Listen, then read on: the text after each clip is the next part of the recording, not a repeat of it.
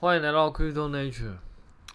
这礼拜，呃，应该说这两个礼拜真的发生蛮多事情的。上礼拜，诶，上上礼拜我本来说就是 Keystone 有说要寄一个钱包给我，那我本来想说收到的时候可以讲一下我自己的使用心得，但后来发现他们就说他们没有寄成功，所以这件事情就算了。那当然我自己也有买了，啊，所以就本来想说，因为之前也有提过 Ledger，然后也有提过 OneKey 跟 Trezor，我想说这四个来比较一下，但现在看起来应该是暂时是没有办法讲，因为这礼拜真的发生太多事情。OK，首先，嗯，这礼拜我觉得几件事情应该，我觉得我自己觉得会对于某一些人影响应该会蛮大的。首先，那个贝莱德他申请了 BTC ETF，那目前看起来他能够，呃，这个 ETF 最后能够营运的机会，目前看起来是蛮高的。那这个其实就已经呃让之前灰度它的 GBTC 要转 GPT 的 ETF，基本上就情何以堪了。人家搞了这么久，结果现在呃这个布贝莱德他申请了，那目前看起来好像有蛮大机会可以过关的。这是这这是我觉得第一件事情啊，我觉得比较比较嗯、讽刺啦，我觉得比较讽刺啦。当然这中间有一些其他阴谋论啊，那这阴谋论如果你有兴趣的话，你可以在自己在网络上找，我自我这边就不再多展开，因为我个人认为。呃，BTC ETF 这件事情对于大部分来说其实是算是一个好事，因为它可以让一些传统投资者在他对那个比特币的资产配置有兴趣的话，他可以透过这样的方式去获得一些间接持有比特币的方法。那我觉得对于币圈来说的流动性应该算是一件好事，至少我目前看起来应该是这个样子。那第二件事情就会比较，我个人觉得对某一些。当然，对大部分人来说，我觉得也没有什么太大影响。但对于某一些人来说，可能会影响，呃，可能会有一点大。那这个部分就是我在我自我自己的频道里面也有 PO 的，就是那个 EDX 的部分。但 EDX 是一个呃，算是一个中心化交易所。那它对标的比较像是像纳斯达克之类的，就是或者说纽约证交所之类的交易所。那它跟币安。这个东西比较不一样的就是，它是一个非托管的一个交易所。那我自己就先讲一下我自己的结论。我自己觉得这个交易所对于币圈整个市场的那个状的影响来说，我觉得应该是利大于弊。因为就像之前呃上呃刚刚讲的 BTC 的 ETF 来说，这两个东西都可以有助于，可能有助于，我不敢说一定啊，就可能有助于会将。呃，传统资金的部分，然后透过这样的方式，将这个流动性灌注到币圈里面来。当然，嗯、有流动性进来，就代表你就是这个币圈它的相关性，可能就会跟股票或者说其他债券市场的那个相关性，可能会跟以往比起来会再高一些，因为毕竟会钱会流进来嘛，就有有点像是我今天呃。我投这个，我也投那个啊。假设那个资金紧缩的话，我可能两边都会收进来，所以它那个相关性可能会再高一些。但整体而言，我觉得对于流动性来说，应该算是一个比较好的状况。但对于某一些就是你有在执行某一些策略的人来说，可能它就不一定是好的状况，因为它可能会让你原本能可以做策略，其实你的那个可以做的部分可能就会被拿掉。那这个就会牵扯到 EDX，它有几个特色。第一个特色是它，呃，它目前好像只支援四种现货，就是 BTC、ETH，然后 BCH 跟 LTC。那当然，这个这个部分其实我觉得就没有什么太，就就就反正它只支援这四个嘛。那其实基本上呃没有什么差别。对对，大部分来说啦，就是这个差别不大，因为。你就想象说，有一些交易所，它可能就是不会上某一些币嘛。那当然这，这这四个就是他会选这四个，其实也是跟之前 SEC 的诉讼，我觉得是有有一定程度的关系啦。因为那个时候这四个大概是被评为比较不不不是证券，他们认定这东西不是证券，所以我觉得他们上这四个其实也是合情合理的。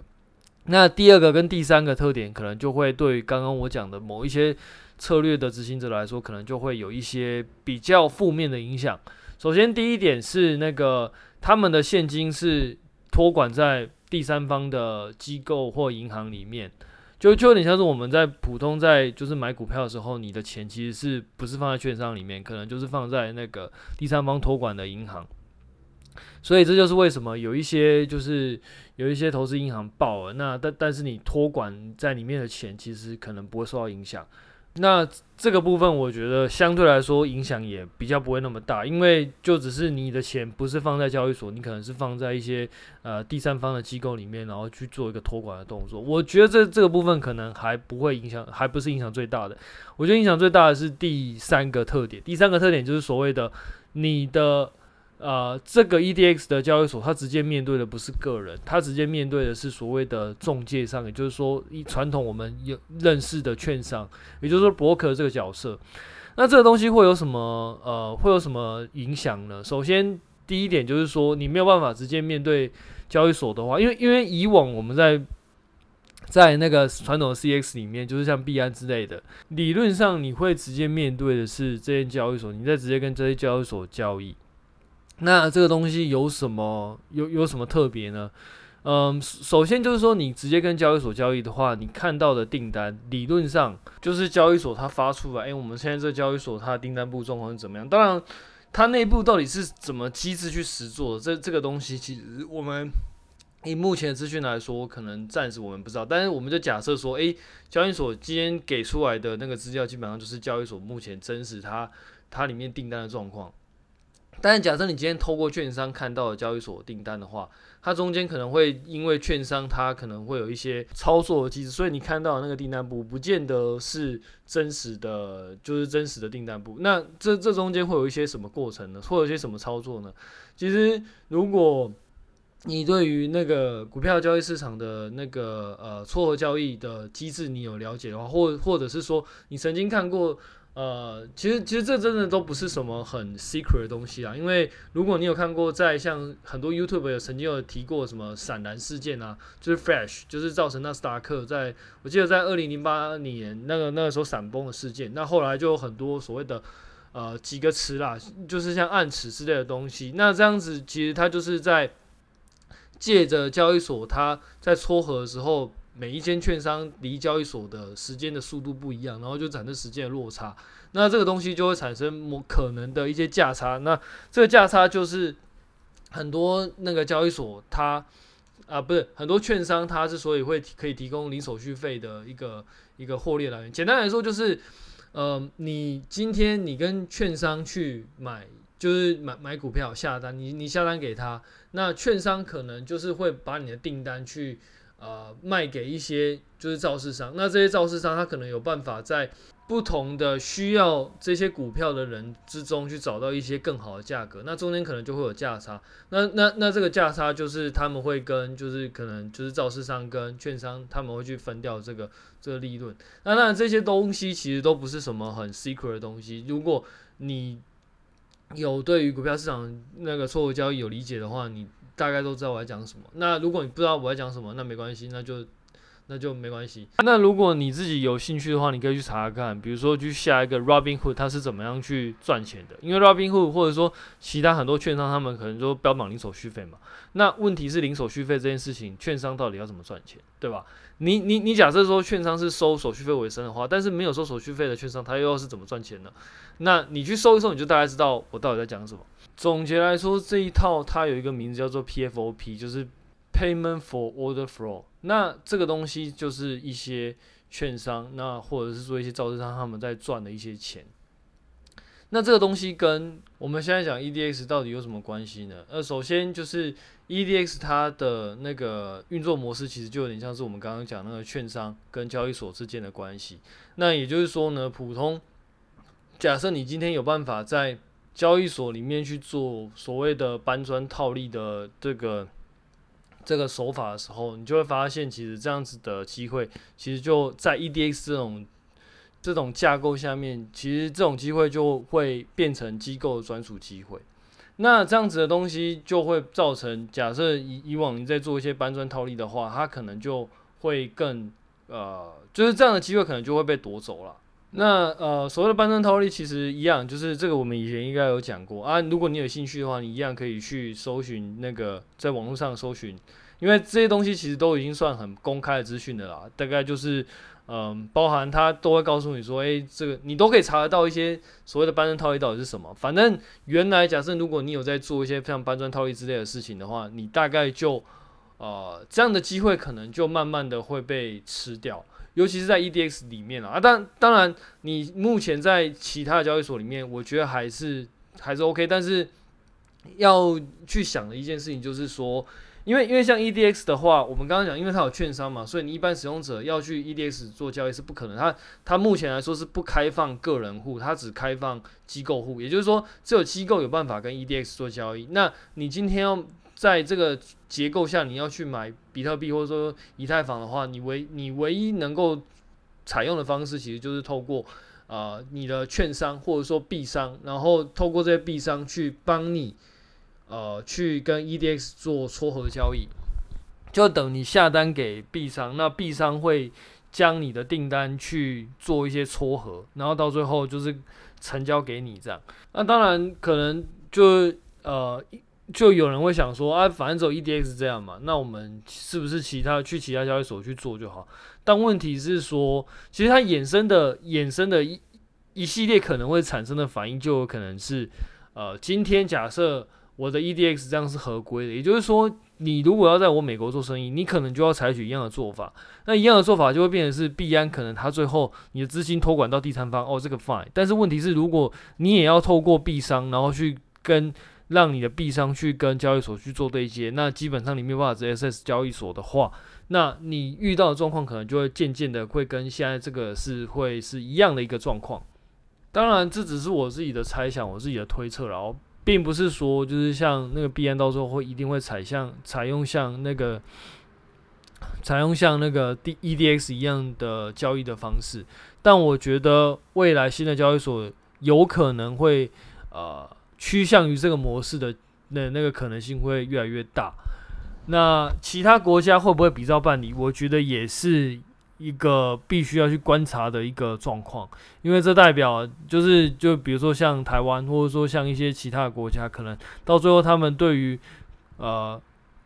国内去买卖交易所，对啊，去去买卖币的交易所这个运作逻辑，可能也会比较倾向于这个样子。那可能影响可能就会是像以前蛮盛行的一些搬砖套利，可能到最后就会慢慢的被，就是这样的机会可能就慢慢的会不见。当然，其实讲讲是讲搬砖套利，好像讲很简单，但事实上，以我们刚刚讲的，如果你上网去查搬砖套利，但事实上你要跟他照着做的话，我觉得在大部分状况下应该都会赔钱了，因为诶。欸它就是每一种策略其实都是一样的，就是当你今天你的策略已经是网络上，你可能找一些关键字，你就可以找到人家到底是怎么做的时候，通常这个时候这样子的策略大概就是，嗯，就是没有办法可以获利的，因为基本上做人越多，到最后就会把这个。把这个呃策略的利润把它压低，只能说任何市场它其实都会是越来越竞争了。你一开始想到一个呃很不错的策略，那这个策略可能是有一些价差，或者说有一些就是别人没有注意到的地方。那这个时候你可能做做做，一开始做很开心。可是当假设有一个人他也发现同发现同样的机会，然后开始他开始进来的时候，你就会发现其实这个这个利润的空间就会越来越缩小，越来越缩小，然后到最后就是。啊、大家就开始竞争。比如说一开始可能是用人去按的，然后接下来可能就是比你必须要用那个机器去做交易。那到最后你机器，你你你就是大家就比谁的算法比较快，然后谁的硬体比较好，然后到最后就变成一个非常内卷的一个状态。这样，OK，反正我们总结一下目前的状况了。我自己觉得这一波的那个 fighting 下来，我觉得对于币圈来说。最，尤其是对某一些策略的执行者来说，我觉得 EDX 的出现应该是一个，我我自己真的没有料到啊，但是它应该是目前来说，我觉得影响可能是会蛮巨大，尤其是对某一些呃策略执行者来说，可能真的会影响蛮巨大，因为可能这个东西会变成一个超级潜在竞争者。然后它可能也会改变交易的模式，尤其在 C X 里面，DEX 我们暂时还不确定，但至少 C X 可能，我觉得可能性算是大的。但但是当然一样，我自己都没有预料到会有 EDX 这样的东西，或就是它这样的模式会出来的话，那我自己当然也没有办法去预期说 C X 之后他们的路会往哪里走，所以这个我也不知道。但是我自己目前看起来的感觉是，它可能会慢慢的去扩大它的影响。那如果说它慢慢扩大它的影响的话，那对于一些策略执行者来说，我觉得影响应该是会蛮巨大的。也就是说，假设你今天有去做一些，就是一些所谓的套利策略的话，你就一开始要去想说，诶，你这样的东西在 EDX 这样的结构下来的话，你有没有办法在这中间再去赚钱？如果没有办法的话，那可能就要尽早去思考你的对策，可能是会是需要怎么样的改变这样。OK，那 EDS 的部分可能就讲到这边吧。那接下来我们来讲一下我最近在看的一些东西。那嗯，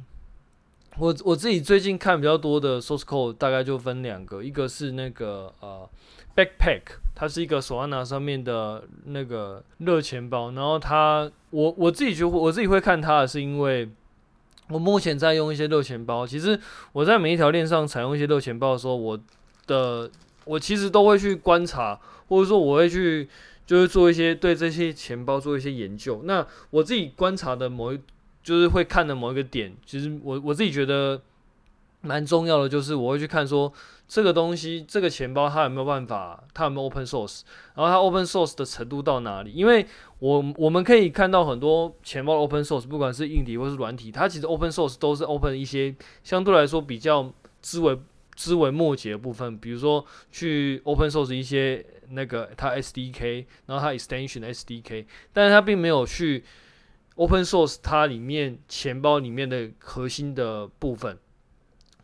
比如说，我们在一般我们在用那个热钱包的时候，你通常都是用一个 Chrome 的 extension。那这个 extension 呢，它其实跟一般的网页其实是不太一样的。这呃，应该说它都算是网页的其中一个 application 啊，一个延伸 application。可是它的写法其实是跟网页有很大的相关性，但是它的写法其实是不太一样的，因为它是，与其说它是网页，倒不如说是它是附着在。浏览器上面的一个 plugin，那这个 plugin 它其实也可以用网页的写法去写，但是它跟纯网页其实是不太一样，因为它必须要一个安装的过程，它会安装到你的浏览器里面，然后安装到你的浏览器里面，然后再透过这个浏览器的 plugin 去去执行，也就是说，它比较像是一个呃一个浏览器的附带的东西，那。那个网页比较像是我透过浏览器去 render 出来的一些资料，所以这两个状况是不太一样的。那当然它是有方法可以去两个去做一些间接。那因为这个 extension，因为我们通常在用热钱包的时候，我们的私钥其实是会以一个加密的状态存在 extension 的那个记忆体里面。也就是说，就是理论上来说，它。你在外部就是网页，你没有办法直接 access 到这个这个呃加密过后的记忆体。那为什么要这么做？就是因为为了安全嘛。因为你如果在网页的话，你有可能就是会比较容易被攻打。但是你放 extension 的话，相对来说它就没有那么容易。但是它不是，就是它也不是说完美一定不会被攻击的。那 anyway，反正它就会分成这两个这两个部分嘛。那所以在热钱包里面，尤其是 Chrome extension 的状况下，你有没有去 open source 里 open source 那 extension 的部分？我觉得就是还蛮重要的。因为像很多那种呃钱包它，它 open 其实是 open 在就是呃我的网页的部分。那但是我的 extension 的，尤其是 extension 里面的 core 的部分，其实它是没有去 open 出来的。也就是说，我们其实并不知道它是怎么存这一些私钥的。然后在 extension 里面，它到底写了什么东西，我们也不知道。那我我我就不一一点名了，因为我不太想要去断人家财路。反正就是就是某反正某一些钱包，它看似有 open source，但事实上它是 open source 只有半套而已。但事实上里面就是一些比较核心的部分，它是没有 open source 的。那所以我在观察这些钱包的时候，我就会特别去注意这样一个状况。那 Backpack 目前看起来它是有去 open。这个 core 里面的内容。那另外一个呢，其实我们有讲过，就是 Cosmos 里面的 Kepler，Kepler 其实它也是 Open Source 那个 extension 里面 core 的部分。那这两个都是我目前看起来，我觉得呃我自己会愿意就是比较大力的采用的部分。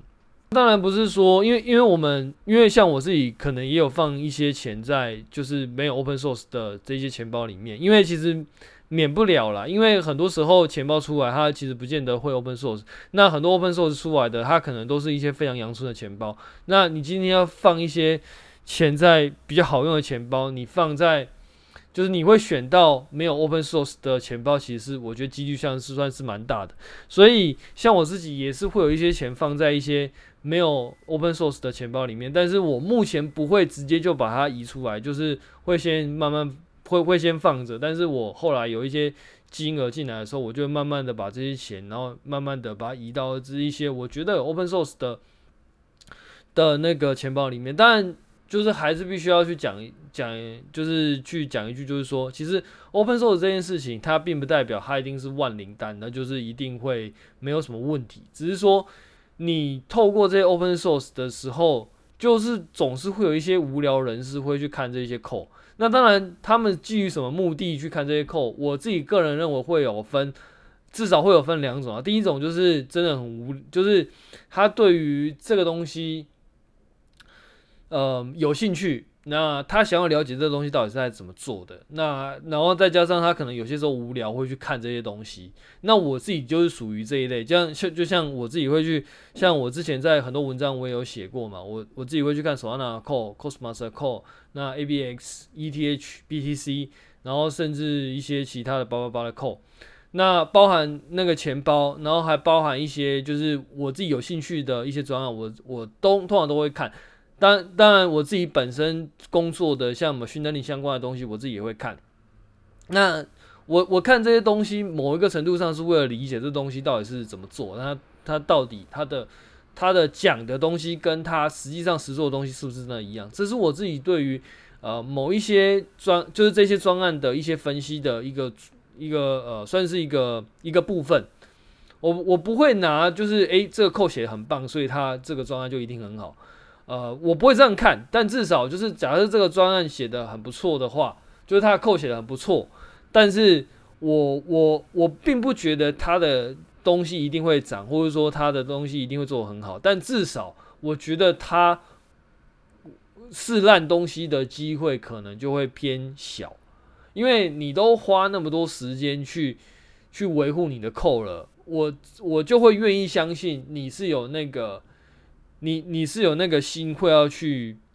会要去每天这个专案，那我就会更比较有信心去投这个东西。我自己我自己的想法是这样了，因为因为我自己会有看过很多所谓的 open source，到最后它是有商业利用价值的，所以我对 open source 里面我我可以接受，就是说你今天 open source 做得好，到最后你可能它会有一定程度商业价值。那用这样子用这样子的想法去看待这一些呃区块链的专案，那对我来说就是一件合理的事情。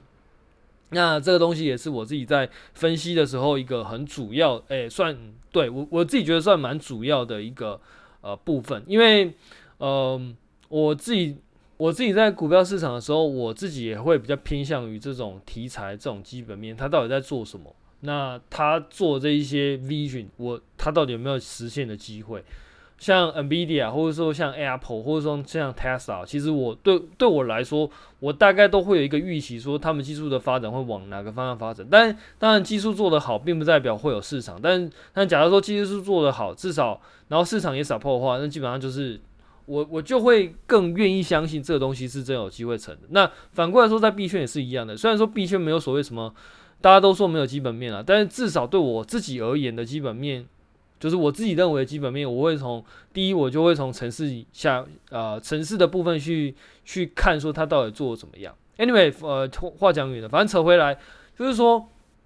嗯，我自己会去看这些专案，他的扣写的怎么样。那既然他写的好，并不代表他的东西一定会好。就是比如说，因为一个专案，它不不只包含技术，就像一个公司，它也不只包含技术 team 一样，它可能还包含业务，它还还还可能还包含专案管理，可能还包含行销。那这些东西组成起来，就是一个公司的基本面。那对我来说，就是一个专案，就币圈专案基本面，它其实也是会有一个类似的效应。那所以，假设今天这个扣写得好，并不代表它未来就一定会好，但至少我知道它扣没有摆烂。那既然 code 没有摆烂，那他又愿意花这么多时间去做重构的话，那我就更愿意相信，就是说他是有努力的去做他应该要做的事情，他是有努力的开发，努力的去去看说，诶，接下来我们应该要怎么样？所以我就会更愿意去去看这样的专案。那也就是说，嗯，所以我在看这些东西的时候，就会把它。这全部东西都把它纳进来。那 Backpack 不是我目前看到，就是在呃 s o a n a 这部分，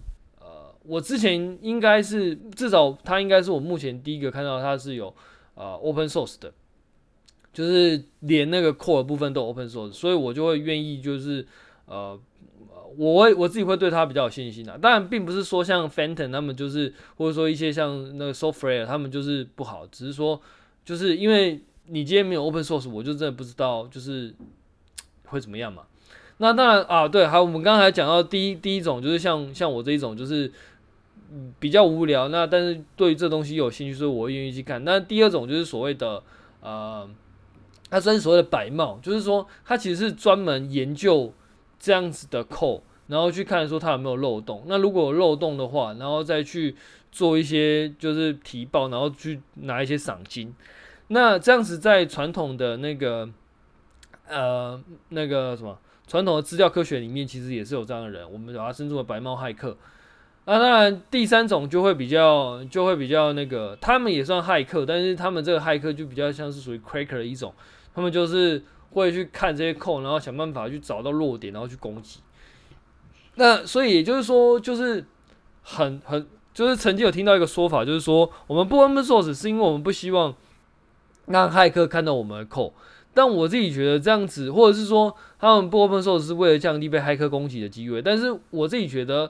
假设今天 Quaker 想要攻击你，你 open 你有没有 open source，其实它的差别，我个人觉得其实没有很大，因为就算你没有 open source，他们也是有其他的方法会去会去攻击你的东西，而且反而是因为你没有 open source，对对白帽来说，他根本没有办法。他就会变得更困难去看你的 code，所以他也不会去，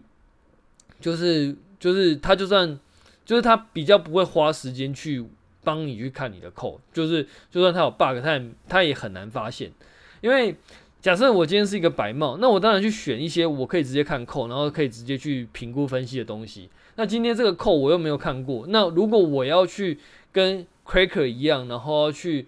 去暗地测试的话，第一个合不合法是很难说，因为因为通常 Cracker 呃不那个白帽骇客他们在去做这一些就是测试的时候，其实他们是要跟那个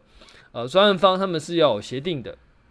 或者是说在专案方他可能会有发布一些就是计划，那那个白帽才可以去就是就是做一些就是比较呃比较深度的那个的的的调查。所以这些东西他们也不太适合就直接去直接去做，所以嗯，你今天没有 open source，反而会让这些白帽骇客他们的作业更困难。那既然作业更困难的话，那我有这么多专案可以选，我为什么要选你这一个，对吧？所以嗯，我自己会觉得它就会变成一个这样子的状况。那也因为会有第一组跟第二组，所以在 open source 的状况下，就你可能就会有其他人会愿意去。帮忙你维护这一门扣尤其是像我自己来说的话，我自己虽然不是非常的，因为我自己呃花很多时间在做我自己的事情啊，所以我不是那一种会一直去 pull request 各种各种 repo 的人，但是呃我自己也有曾经做过去维护别人 repo 的事情，当然虽然不多啦，我不是那种非常的那种，就比如说一个人然后就去去去 contribute 很多专案，但至少。呃，假设我今天明显的发现，我有在用这个专案，但我明显的发现，哎、这个东西可能是会有问题的时候，我是会愿意去维护，然后甚至自己去写扣然后去去 fix 这个东西的。那我我自己会也会愿意相信，就是说，诶、其实也是会有跟我其他跟我一样的人会愿意去去做这样的 contribution，所以我会觉得，假设你今天有 open source 的状况下，会更容易去触发这样的情况发生。那对我来说，这就是一个良性循环。OK，反正 backpack 部分，它就是目前来说，我就会看到它是一个 open source 钱包。那它里面的那个 core 部分，它其实自己也 open source。那目前看起来，我自己觉得应该是。呃，当然我不是一个很就是对前端非常非常熟的人，但是至少目前看起来比较没有那种怪怪的状况发现了，这的怪怪的状况发生，所以我觉得应该目前来说是还好。另外一个我有去看的东西就是那个 Fire Dancer，Fire Dancer 是 Solana 它另外一个未来可能的另外一个 client，那这个 client 呢是由 Jump Trading 去做的。那我自己会目前来说，我觉得最惊艳的是他，因为因为之前其实就有在 Solana 的 Community 去听其他人提过，那那个时候大家都说这是一个 C 加加的那个 C 加加的的 Client，但我自己去看发现，其实它不是 C 加加的 Client，它是 C 的 Client。那这件事情就会让我觉得，就是我光看到 C 写的 Client，我基本上就已经跪了，因为基本上。呃，在现代的软体工程里面呢、你自己会用 C 去写一个 application，还不是写那种什么分位啊，或者说 OS label 或者是 driver 这种，相对来说，在硬跟硬体打交道的状况下用 C 写，我觉得是我觉得是蛮合理的，因为基本上你用 C 写的话，你就可以很轻易的去跟这一些硬体去做一个互动。啊，当然你用其他的写，我你有用其他的写去去写这些 driver。理论上你可以写得更快，但是实际上是有很多东西你没有办法在那种那个 resource limited 的状况下去做一个执行，所以我觉得用 C C 写，比如说你的分位、你的 driver、你的 OS label，然后甚至一些像 compile 这些东西，我觉得都还算是蛮合理的一件事情。可是今天 Solana 的 client 是相对来说是 high level 的东西，这个 high level 当然不是说高端了，只是说它比较接近使用者，也就是说它是使用者在用，它是人在用的。那这种这种 application 其实，在现代的软体工程来说，已经非常非常少用 C 写，因为首先第一个，你用 C 写的话，很多 library 已经根本根本没有办法用，你完全必须要自己去拼凑出你自己的一个图线出来。比如说一些比较经典的 standard library，其实基本上你都你都必须要自己写。然后一些什么资料结构，你可能也要都要自己写。然后然后那个很多那种就是一些 library 你也没有办法用。然后它还有一些什么像那个呃 memory leak 啊，然后 resource confliction 啊之类的，它都它都必须要你要亲手，你要手动处理。这个其实是非常，我觉得非常非常厉害一件事。但 Jump Training 是一间大公司啊，所以对他们来说，可能挖出一个 team 出来去做这件事情，我觉得，我觉得应该对他们来说是。算是一个小事啊，但是从侧面这样看下来，你也可以，我至少我也可以感受到，其实 Jump Trading 是一个，嗯，我觉得蛮厉害的公司啊。因为 Jump Trading 就有点像是我们刚刚讲那些机构，我们就是在上一部分我们讲说机构，然后去做套利。其实 Jump Trading 其实它就算是这个机构的一份子。那你你就想嘛，他随便拿一个那个 Solana 的 client，他可以都可以用 C 写的话，你就更更。可以预期到，他其实写他们本职去做这些 arbitrage 的工作的时候，他们如果用同样的方式去写的话，就知道为什么他可以写，就是就是为为什么机构他们，就是为什么我刚刚讲说，呃，之所以跟你讲说搬砖套利你可以去查，是因为这些方法可能大家大家都已经是很公开的讯息了，那这就是为什么你今天。你用手动去做这样的东西，你根本就没有办法，你就可你就嗯、呃，不是说没办法，只是说大部分的状况下可能没有办法赚钱，因为像他们假设用这样子的开发能力去写的话，其实很多很多机会就会被抢掉。OK，那那个 Fire Fire Dance 的部分，其实目前看起来，我自己觉得它应该还没有写完，但是呃，它架构已经有出来了，然后我自己觉得架构写得非常精简，然后很多呃很多资料传输的部分，我觉得。我觉得写的，我到目前为止还没有真的很确定他到底他的意图到底是怎么样。当然，也跟我自己刚刚说他其实还没有完全放出来的原因有关了。就是我自己觉得目前看起来他放出来的东西应该还没有到很完整，他可能就放一部分，那另外一部分可能他们还在开发。这是当然，当然这是我自己的我自己的想法，因为我自己还目前还没有完全的去对于这个专案做一个全盘性的了解。那我目前看起来是，我觉得他们架构算是蛮厉害的，但是。感觉有一些东西可能我我还没看到啊，不晓得是它放在某个地方我还没看到，还是他们根本还没放出来，这我就不知道。那反正这个专案我应该会持续的再继续观察。那之后假设我看到一些其他东西，或者说它更没更完整的时候，我再跟大家后续有机会再跟大家慢慢分享。那我们就今天就先讲到这边，下次见，拜拜。